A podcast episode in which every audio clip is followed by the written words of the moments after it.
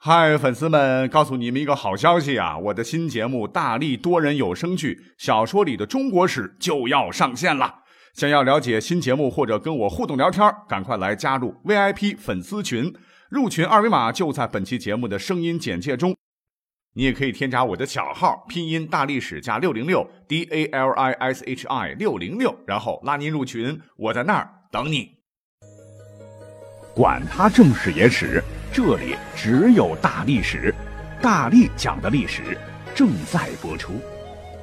欢迎收听本期节目。首先要感谢各位的支持啊，因为工作忙嘛，不能每条的留言都回复啊，但是每一条我都认真看了。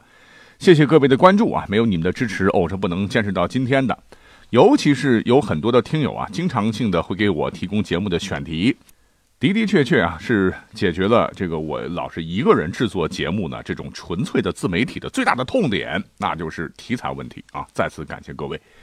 今天我们聊的这个话题呢，也是网友提供的哈，他让我来讲一讲历史上一些个武力值超强的帝王的故事，但是有一个限定啊，说不要讲什么李世民啦、成吉思汗啦、刘秀啦、啊赵匡胤啦这一个熟面孔了，让我看看能不能挖掘一些不太有名的这些历史人物。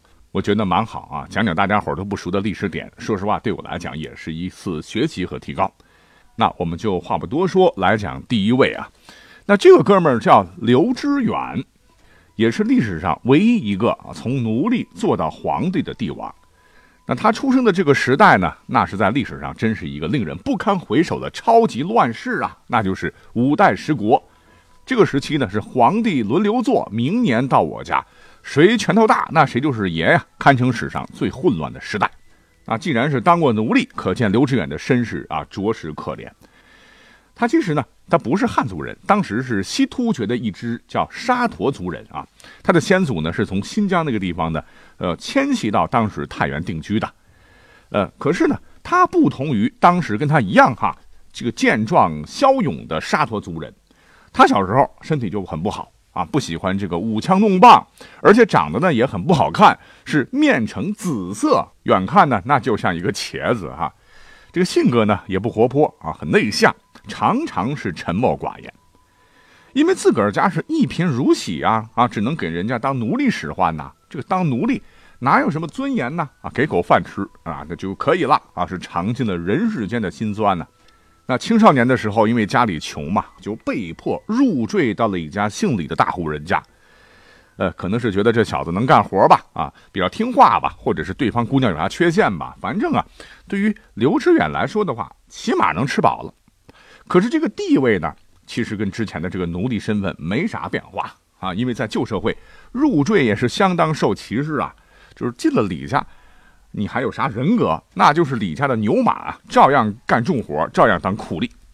那话说有一次啊，他在牧马的时候啊，一不留神呢，就让自个儿的这个牧马呢就踏坏了哈。附近有一座寺庙的庄稼，哎呦，这个不得了了哈，就被一帮恶僧人捆绑起来，这暴啐了一顿，打的这个刘知远当时只剩下一口气儿了。这次经历呢，让他的人生观、世界观和价值观发生了根本性的转变。他突然开悟了，他觉得。我不是牛马呀，我是人呐，啊，我要有尊严的活下去啊！你瞅瞅这世间哪有什么救世主，哪有什么神仙皇帝？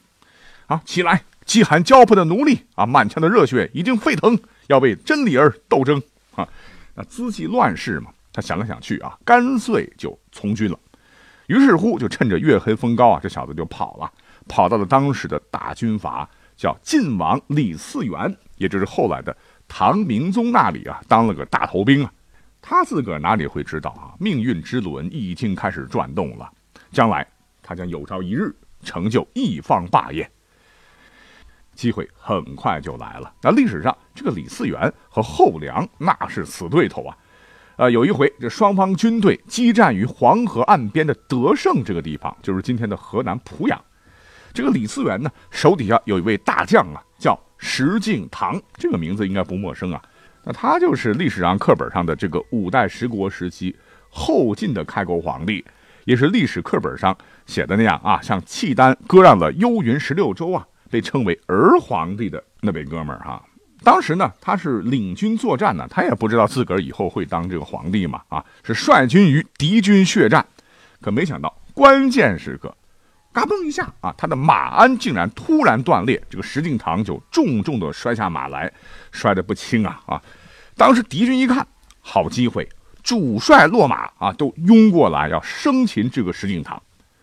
就在危难时刻，恰巧旁边这个名不见经传的大头兵刘知远啊，这个小宇宙爆发是拼死护卫啊，还把自己的好马就换给了石敬瑭，让这个石敬瑭逃过一劫。事后呢，这个石敬瑭非常的感恩呐，就任他为麾前军校，这也是刘知远啊发迹的起点。在不久之后呢，这个李嗣源呢，因为次子李从容叛乱啊，气急攻心呐，然后李嗣源就死了。这个皇帝之位呢，也是引得这个李嗣源的儿子们大开杀戒来争抢啊。当时啊，作为大将石敬瑭啊，没有办法，必须被迫选择站队啊。他是分析了利弊得失啊，就决定不支持刚上位、这个能力不咋地的这个后唐的闵帝，就想着跟其他的皇子靠近乎。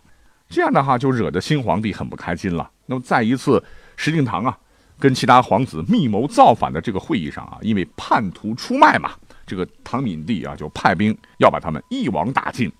因为事发太突然，石敬瑭没有准备呢，就被敌军呢死死围住，生死一线间。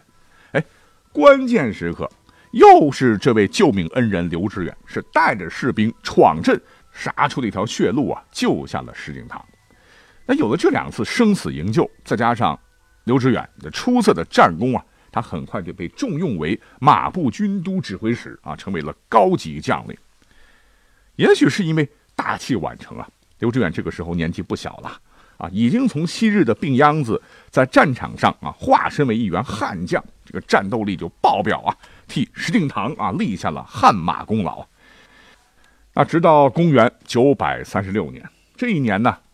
石敬瑭哈屈辱的对契丹割地，还管比自个儿小十一岁的契丹皇帝耶律德光啊叫爸爸，获得了契丹的支持啊，是在汴梁这个地方称帝，建立起了后晋。那刘知远因其军政才能和左命功绩，历任啊校检司空等大官。但是这个时候啊，当了皇帝的石敬瑭，心思就变了啊！你别看你之前救过我，啊，权力在我眼里才是 number one。那他眼看着这个刘知远的地位是越来越高啊，势力越来越大，非常不放心，安排了很多的亲信呢，是牵制刘知远啊，这样刘知远非常的委屈啊。人和人之间的交往需要真诚啊啊，再加上这个对石敬瑭啊，他奴视契丹非常不满，就一度躲在家里装病不出啊。这个石敬瑭就想，哎呀，这小子八成是居功自傲啊。于是君臣之间是日益淡漠啊。到了公元九百四十一年，这个石敬瑭干脆就找了个借口，免去了刘知远的这个禁军统帅职务，哎，将这个刘知远是调出京城，发配到很远的这个河东地区去当什么节度使了。明眼人一看，他就知道刘知远他失势了，啊，被贬了。可是刘知远他没有放弃啊，在这个河东地区嘛，一点没闲着啊，是专心经营他的这个根据地呀。积极的在当地推行啊轻徭薄赋的惠民措施啊，赢得了人心。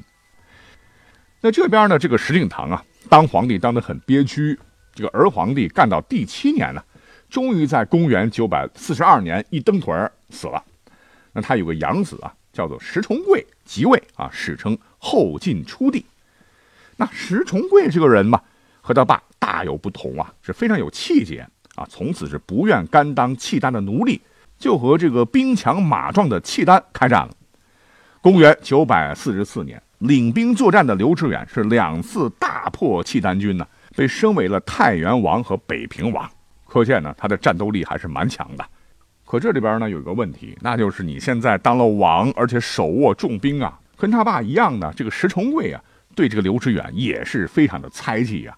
这一下彻底把刘知远给惹怒了啊！这个死娃娃竟然跟他爹一样啊，猜忌我。再往后呢，这个后晋和这个契丹又打了两次大仗，仗打得非常非常激烈。可这个刘知远呢，就没派一兵一卒相救啊，是坐观龙虎斗。公元九百四十六年，强大的契丹呢，还是把这个后晋就给灭了。这个契丹的刚才讲到的耶律德光啊，就在汴梁自个儿称帝了哈，国号为辽。那身为后晋封疆大吏的这个刘知远呢，就非常有远见，断定啊，契丹在中原肯定是没法立足啊。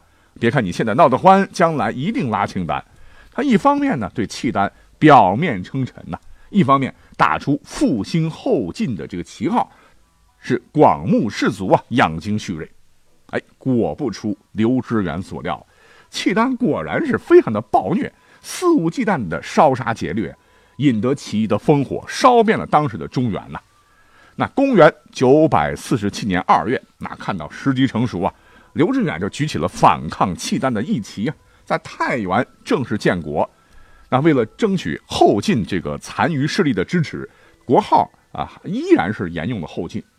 紧接着啊，刘知远就下了一系列的命令啊，说禁止为契丹进奉钱帛，还慰问保卫地方和武装抗辽的民众。所有当契丹人走狗的，一律处死等等啊！真是大大振奋了人心。那该年三月，抵挡不住起义浪潮的耶律德光啊，率兵就从汴梁南撤北归。那刘知远呢，趁机率大军自太原南下，就进攻辽国在中原的留守部队。那这边呢，刘知远的部队真是势如破竹啊！啊，叮叮咣咣，二十一天呢，就杀进了洛阳。八天之后呢，又开进了汴京。那六月十五号。刘知远在汴梁改国号为大汉，他为什么要改国号为大汉呢？因为自个儿姓刘嘛，哈，尊刘邦、刘秀为祖先啊。虽然他是个少数民族，八竿子打不着，哎，老百姓认呢。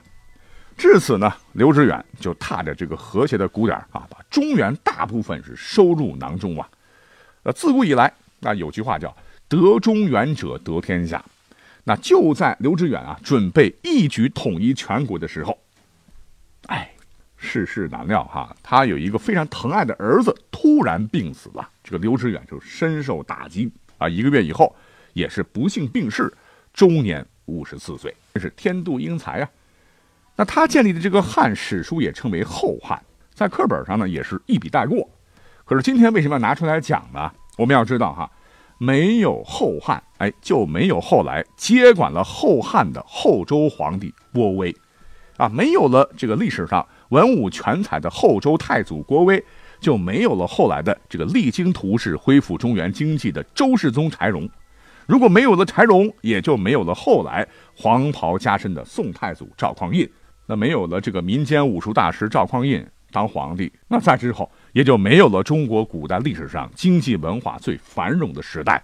那儒学得到复兴，科技突飞猛进，政治非常开明，经济文化繁荣的。大宋王朝了。好，讲到这儿呢，我们就顺便再提一下，因为之前讲过，那五代时期刚才讲到了这个后周皇帝柴荣啊，其实呢，他的军事能力那绝对也是一位天才，只是可惜呢，他走得太早，历史上就常常把他给忽略了哈。那我觉得还是蛮可惜的。那论英伟呢，这个柴荣啊，虽然比不上什么秦始皇、汉武帝，论名气呢。比不过唐太宗、成吉思汗，论功绩呢，比不上隋文帝和宋太祖；论刚猛啊，比不上明太祖和明成祖。但是人家这个柴荣在历史上，他是个水桶皇帝，生平无懈可击，身后无一微词啊，堪称中国历史上最完美的皇帝。别看这个柴荣在位六年，他却是整军练卒，财泰荣弱啊，招抚流亡，减少赋税，使后周政治清明，百姓富庶，中原开始富足。在武功上呢，是南征北战，西败后蜀啊，夺取秦凤城接四州，南摧南唐啊，进得江北淮南十四州，北破契丹，连克二州三关，为之后的北宋王朝的建立，那也是甘当了人梯啊。著名的历史学家、文学家杂果纲的司马光先生就曾经评价柴荣说：“是以信令御群臣，以正义则诸国，大邦为其利，小邦怀其德。”是真正做到了无偏无党，王道荡荡。哎，只可惜之前讲过柴荣了哈，在此不赘述了。那么还有一位被我们之前的黑的比较惨的一位皇帝啊，也非常值得今天来讲一讲啊。他就是高阳，就是南北朝时期这个北齐政权的开国皇帝啊。历史上对他的评价都是负分滚粗啊。其实呢，他人家也有光辉的一面。据说呢，他老娘怀他的时候啊，就。有异象啊，每夜都有红光是笼罩于居室啊，把他老娘都吓个半死。他小的时候呢，跟这个刘知远挺像啊，也是沉默寡言啊，长得呢，可能还不如这个紫哇哇的刘知远是目生双瞳，两个瞳孔，体貌是丑恶凶悍。他母亲也是非常不喜欢他，啊，那从小呢也是受到他的这个兄长们的嘲笑和捉弄。那唯独呢，他的父亲，我们也讲过，高欢呢就非常欣赏他，说此儿亦是过吾儿啊。那后来他果然是不负老爹所望啊，哈，当上了北齐的开国皇帝，从此是外挂开启啊，武力值爆表。呃，就说这刚当上皇帝吧，去征伐这个契丹这一仗，那打得相当漂亮了哈。一国之君呢，是亲御山岭，为士足坚，是露头坦薄啊，昼夜不息，行千余里，为食肉饮水，壮气弥力。